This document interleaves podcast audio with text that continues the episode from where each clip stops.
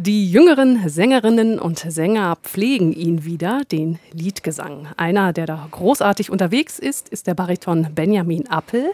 Er war der letzte Schüler von Liedgesang-Ikone Dietrich Fischer-Dieskau und hat bei großartigen Musikergrößen wie Edith Wiens, Helmut Deutsch und Rudolf Pirnay einiges gelernt. Jetzt ist seine neue CD auf dem Markt, Forbidden Fruit, verbotene Frucht. Sie erzählt und kommentiert in Liedern auch quasi die Geschichte aus dem Alten Testament. Adam und Eva haben im Paradies gelebt, bis die Schlange sie verführt hat, die verbotene Frucht eben zu essen und Gott vertreibt sie dann aus dem Paradies, weil die beiden da eine Grenze überschritten hatten und der Versuchung nicht widerstanden haben. Wie sind Sie eigentlich auf dieses Thema gekommen?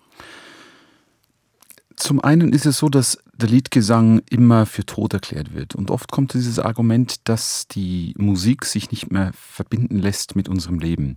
Und in vielen meiner Programme versuche ich eine Brücke zu schlagen und denke an Situationen, an Gefühle, an Gedanken aller Generationen im 21. Jahrhundert. Und eine davon empfinde ich gerade in unserer Diskussion, wo doch gewisse weltliche ähm, Länder immer mehr liberaler werden oder scheinbar liberaler werden, andere sich immer mehr auf ihre Werte besinnen und so eine Kluft in der Gesellschaft auch entsteht, dachte ich, dass dieses Thema, was ist erlaubt, was muss man erfahren im Leben, was muss man wagen im Leben, äh, was ist wirklich, was macht Sinn, verboten zu sein, ist doch ein Thema, denke ich, wo sich jeder irgendwie identifiziert und jeden Tag auch wieder Entscheidungen treffen muss. Mhm.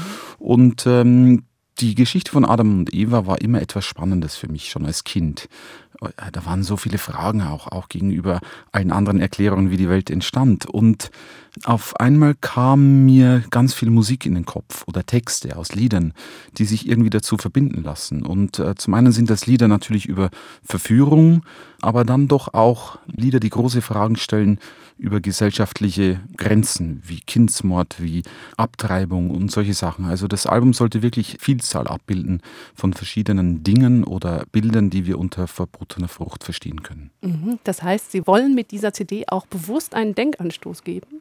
Auf alle Fälle. Ich denke, das ist ganz wichtig als Künstler und gerade als Künstler nach 70, 80 Jahren großer Aufnahmezeiten, wo ja die goldene Zeit der Aufnahme war und man sich fragen muss, wie man aufnimmt. Also es gibt alle Lieder von Schubert, alle Lieder von Schumann, von unbekannten Komponisten. Es wurde ja eigentlich fast alles aufgenommen. Und die Frage ist, finde ich oft, jetzt, was macht man als persönliches Statement meiner Generation und der Generation unter mir?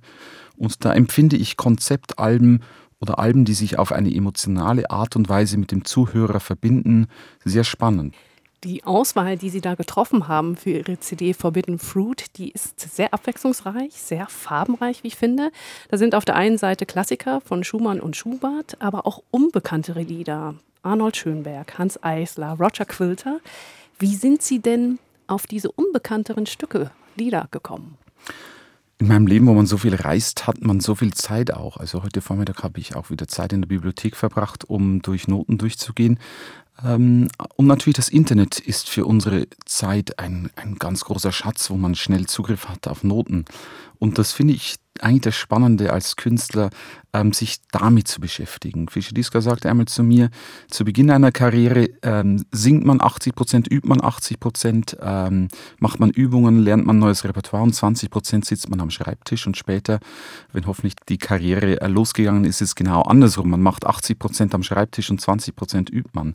Und so empfinde ich das wirklich. Also es ist wirklich eigentlich eine Arbeit mehr, in die Musik einzutauchen, Übersetzung zu machen, neues Repertoire zu finden, zu vergleichen, zu über, ja, also das, das ist das Spannende an dieser Arbeit und das ist auch Teil, warum ich das äh, deutsche Lied so schätze und mich so viel damit beschäftige. Mhm.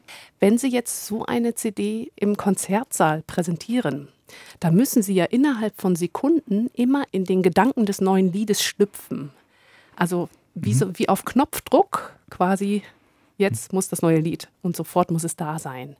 Wie machen Sie das?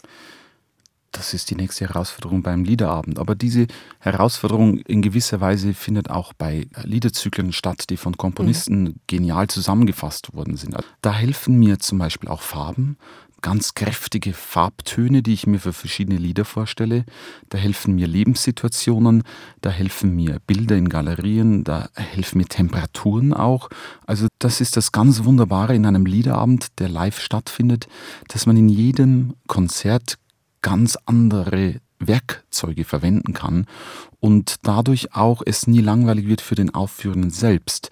Das ist doch auch die große Gefahr, wenn man Werke immer wieder darbringt und noch viel größere Gefahr, wenn man sie so darbringen will wie das letzte Mal, weil es vielleicht funktioniert hat.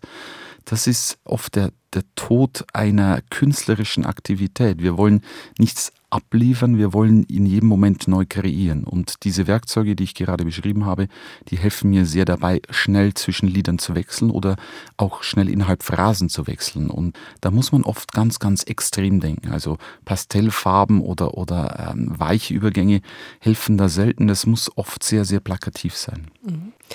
Sie sind Artist in Residence bei den Ludwigsburger Schlossfestspielen. Donnerstag ist das Konzert mit dem Lautenisten Thomas Dunford.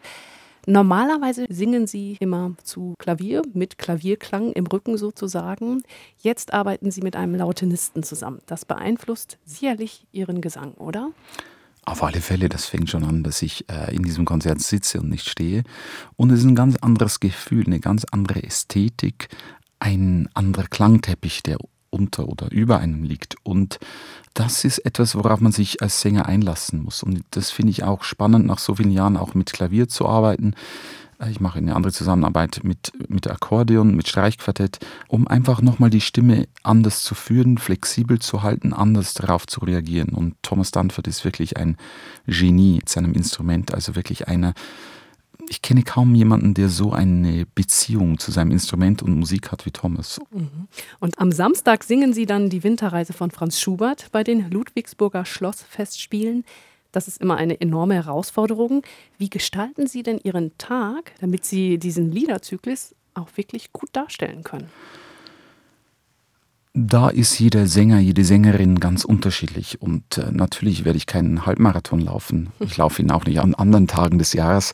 Aber es ist für mich von äußerster Bedeutung, dass ich ein normales Leben lebe, auch am Konzerttag. Was ich jetzt oft mache, ist natürlich, ich, ich habe einen leichten Tag, ich nehme alles relativ gelassen, habe vielleicht einen langen Spaziergang, aber trotzdem versuche ich am Abend bei der Aufführung alle Erfahrungen mit hineinzunehmen, die ich an diesem Tag hatte, ob das ein unangenehmer Telefonanruf war oder eine schöne Begegnung, um so diese Musik lebendig und erlebbar zu machen. Und da hilft mir es wahnsinnig, meine Erfahrungen, meine Gefühle, auch manchmal fühlt man sich auch nicht wohl bei Stimme, das alles hineinzunehmen, fast wie in einer Psychologiestunde, um so das in die Musik hineinzutragen und zu kommunizieren auf einer emotionalen Ebene und zu transportieren zum Publikum. Mhm. Herr Appel, ganz, ganz herzlichen Dank für Ihre Zeit und viel Freude bei den Ludwigsburger Schlossfestspielen. Ich danke Ihnen ganz herzlich und wünsche alles Gute. Dankeschön.